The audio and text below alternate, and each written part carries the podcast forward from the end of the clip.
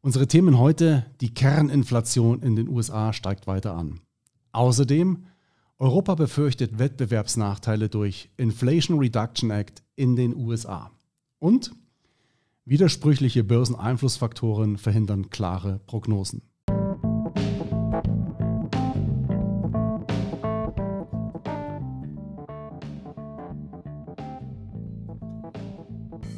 Ein freundliches Servus und herzlich willkommen zum DJE Podcast. Heute geht es zwar in vielen Podcasts um Geldanlage und Co., was aber oftmals fehlt, ist die sachliche Einordnung aus professioneller Sicht. Deswegen werfen wir jeden Monat gemeinsam mit einem erfahrenen und renommierten Kapitalmarktexperten für Sie Einblick auf und in die Märkte. Unser Experte Dr. Ulrich Kafanek, Vorstand der DJE Kapital AG. Und hier ist Ihr Moderator Mario Künzel.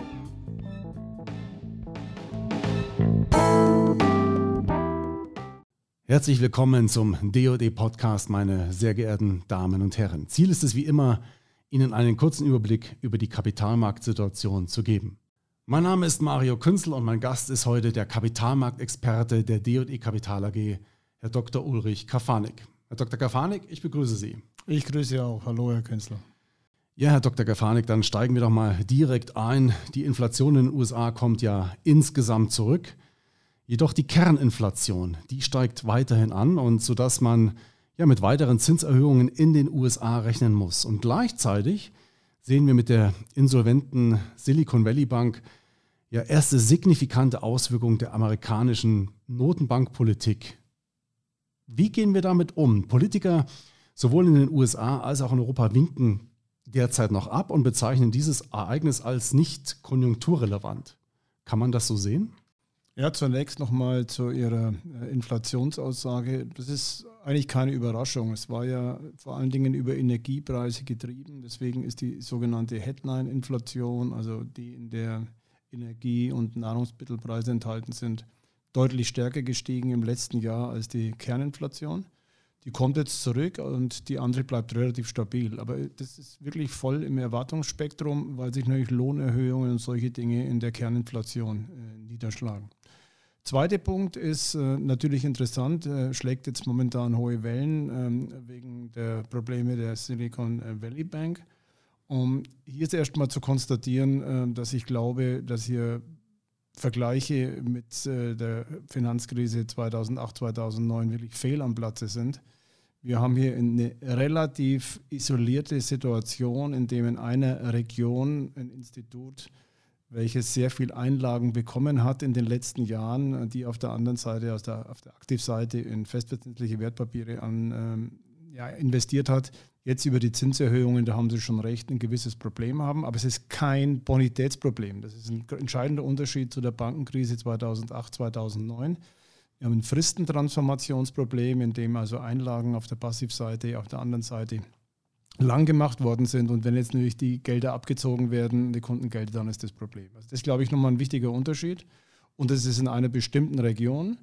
Nichtsdestotrotz äh, wirft es natürlich Fragen über die Fettpolitik auf und ich denke, äh, die Notenbank wird sich Gedanken machen, inwieweit der ja, scharfe Kurs, der noch vor zwei Wochen eigentlich eingepreist ist, der äh, wird wahrscheinlich ein Stück weit zurückgenommen worden. Also allein vor wenigen Tagen war der Zinshöhepunkt bei knapp äh, unter 6 Prozent äh, erwartet worden.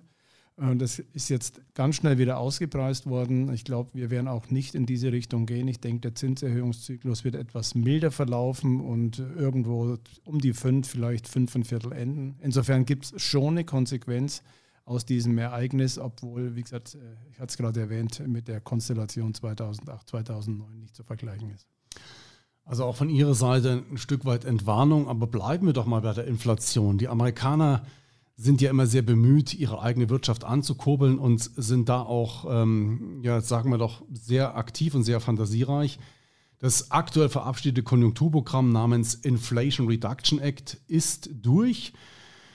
Ja, und wird auch die Konjunktur ein Stück weit ähm, unterstützen. Jetzt haben die Europäer natürlich wahrscheinlich auch nicht unbegründet gewisse Sorgen, sehen klare Wettbewerbsnachteile und befürchten auch, dass große Unternehmen ihren Standort von Europa abziehen und Richtung USA verlagern könnten. Wie würden Sie diese Sorge einschätzen? Ist die Sorge berechtigt? Und falls ja, wie sollte oder vor allem wie kann Europa darauf reagieren? Ja, vielleicht noch eins vorneweg. Ähm, unter Biden heißt es jetzt unter, unter der demokratischen Regierung Inflation Reduction Act. Unter Trump hieß es America First. Also es ist im Grunde genau das Gleiche, aber es sind zwei völlig unterschiedliche Bezeichnungen. Äh, und ich tue mich eigentlich schon seit Monaten schwer, äh, mit diesem Inflation Reduction Act irgendwie einen Beitrag zur Inflationsreduzierung äh, zu sehen. Es ist eigentlich ein Riesensubventionsprogramm, mit dem die amerikanischen Unternehmen gefördert werden sollen. Also insofern ist eigentlich die Bezeichnung völlig verkehrt. Da ist auch noch eine Annahme dahinter, dass über die Förderungen schlussendlich auch das Haushaltsdefizit zurückkommt. Also ich glaube, hier sind sehr, sehr viele optimistische Annahmen, was diese Inflationsreduzierung anbelangt. Aber nichtsdestotrotz kann ich verstehen, dass die Europäer hier ein Stück weit verärgert sind. Es ist eine klare Bevorteilung von amerikanischen Unternehmen beziehungsweise von Unternehmen, die dort im Freihandelsabkommen äh, involviert sind. Das geht hier insbesondere um äh, Kanada und um Mexiko.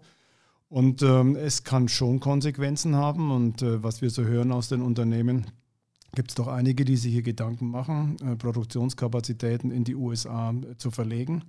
Äh, die deutsche Regierung ist hier um Schadensbegrenzung be äh, bemüht, kann ich auch sehr gut äh, nachvollziehen. Aber insgesamt denke ich, ist es eine Verlagerung, eine Wettbewerbsverlagerung zugunsten der USA. Europa wird darauf reagieren müssen. allerdings kann es natürlich auch nicht sein, in jeden Subventionswettlauf einzusteigen und Geld hier des Steuerzahlers zu investieren. Das glaube ich auch ist auch langfristig der völlig falsche Weg. Schlussendlich müssen die Unternehmen hier selbst ihre Standorte finden, aber Standortbedingungen sind nur äh, über Energiepreise und auch über Steuerkomponenten äh, stark beeinflusst. Also schlussendlich äh, ist die Gefahr da, europäische Unternehmen könnten über den Teich gehen und die europäischen Regierungen müssen hier versuchen, sinnvoll gegenzusteuern. Ich kann mir durchaus vorstellen, dass hier aber Kompromisse gefunden werden. Hoffen wir das, gehen wir davon aus und äh, ja, dass die äh, Amerikaner einlenken und hier Kompromisse eingehen, davon ist erstmal nicht auszugehen. Aber kommen wir auch zur letzten Frage und das ist ja immer so der Punkt, äh, wie geht es denn nun weiter? Und wir hatten ja in der Vergangenheit, Dr. Kafanik, uns auch immer wieder ausgetauscht über einen ja doch vierwöchigen Ausblick. Und aktuell tue ich mir ein bisschen schwer, klare Prognosen zu finden. Wir haben von der einen Seite die monetäre Bremspolitik der Notenbanken in den USA als auch in Europa. Wir haben auf der anderen Seite überraschend starke, die überraschend starke China-Öffnung. Und wir haben sehr viele pessimistische markttechnische Gesichtspunkte. Wenn ich das alles so zusammennehme, diese ganzen Börseneinflussfaktoren, dann sind sie doch auf den ersten Blick sehr widersprüchlich. Und ich habe eine ganz interessante Grafik von der Deutschen Bank gesehen, die so eine Übersicht zeigt von 1991 bis äh, heute, äh, die den Widerspruch ein Stück weit deutlich macht. In dieser Grafik sieht man, äh, zum ersten Mal aus meiner Sicht im Januar absolute Rekordgewinne und im Februar Rekordverluste. Ist das, ein, ist das bezeichnend für die aktuelle Situation und sind unter diesen Umständen, die ich gerade geschildert habe, überhaupt noch klare Prognosen möglich? Ja, generell würde ich sagen, klare Prognosen an der Börse, äh, da muss schon sehr viel zusammenkommen, äh, weil diejenigen, sie haben ja immer einen Käufer und einen Verkäufer und äh, wenn nur die Käufer recht haben, dann wären salopp gesprochen die Verkäufer immer dumm und so eine Konstellation ist eigentlich sehr, sehr unwahrscheinlich. Aber ich gebe Ihnen schon recht, dass es unübersichtlich ist, war es allerdings im Grunde schon seit Wochen. Der, es hängt ja alles miteinander zusammen. Wir haben einen sehr starken Börsenauftrieb gesehen, also steigende Aktienkurse, für viele sehr, sehr unerwartet. Äh, und wenn es dann eben keine Follower mehr Neudeutsch gibt, die eben dann auch einsteigen, dann sehen wir eben Korrekturen. Und das haben wir jetzt im Februar gesehen, auch nicht un äh, unerwartet. Ähm, die restriktive Geldpolitik äh, wird sich tendenziell fortsetzen, wie aber gerade erwähnt, ein Stück weit weniger stark als erwartet. Und ein starker Treiber in dem Ganzen, gerade auf die mittlere ist einfach die Bewertung. Und da kann man schon sagen, dass die Bewertung aufgrund des Anstiegs ähm, in den ersten Monaten des Jahres und äh, die Zinsen sind ja auf der anderen Seite äh, auch äh, angestiegen, sodass das Bewertungsschema sich klar zu Ungunsten von Aktien entwickelt hat. Und da sehen wir jetzt äh, gerade die letzten Tage eine deutliche Korrektur. Also es bleibt ein Stück weit unübersichtlich. Aber ich denke, die charttechnischen Unterstützungen, die könnten jetzt erstmal halten auf äh, Sicht der nächsten Wochen. Also gerade im amerikanischen Aktienmarkt sind es 3500. Ich erwarte eher eine größere Schwankungsbreite. Zumal auch, wie in, vorhin auch kurz angesprochen, die Zinspolitik nicht mehr ganz so dynamisch äh, verlaufen sollte. Aber insgesamt äh, hatten wir auch gesagt, es wird ein äh, schwieriges Aktienmarktjahr 2023. Wir haben einen super Auftakt gehabt, der äh, ja, eigentlich zu gut war und jetzt korrigiert wird. Also insofern äh, Schwankungen, Volatilität, ja. Aber äh, schlussendlich muss das Ganze jetzt auch nicht extrem negativ enden, weil längerfristige Glättungen äh, gerade von Stimmungsindikatoren zeigen immer noch, dass wir da nicht euphorisch gewesen sind, trotz dieses Kursanstieges. Also insofern unterschiedliche Einflussfaktoren, aber äh, von Panik äh, würde ich jetzt da einfach mal absehen.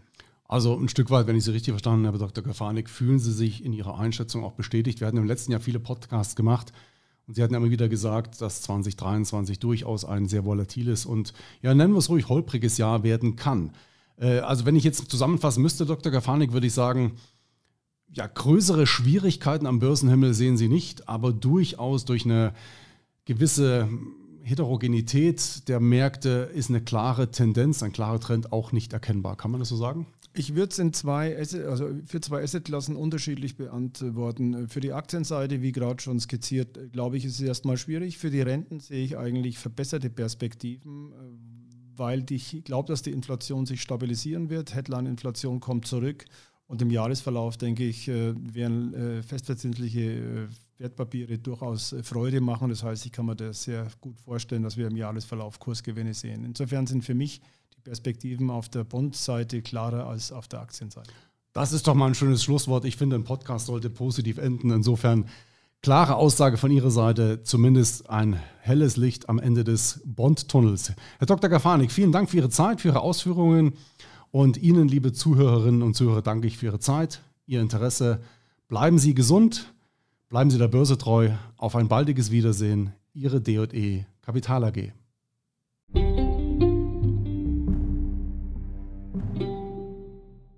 Dies ist eine Marketinganzeige der DE Kapital AG. Alle hier veröffentlichten Angaben dienen ausschließlich ihrer Information und stellen keine Anlageberatung oder sonstige Empfehlung dar. Die in diesem Podcast enthaltenen Aussagen geben die aktuelle Einschätzung der DJE Kapital AG wieder. Diese können sich jederzeit ohne vorherige Ankündigung ändern. Alle getroffenen Angaben sind mit Sorgfalt entsprechend dem Kenntnisstand zum Zeitpunkt der Erstellung gemacht worden. Für die Richtigkeit und Vollständigkeit kann jedoch keine Gewähr und keine Haftung übernommen werden. Der Podcast und der Inhalt sind urheberrechtlich geschützt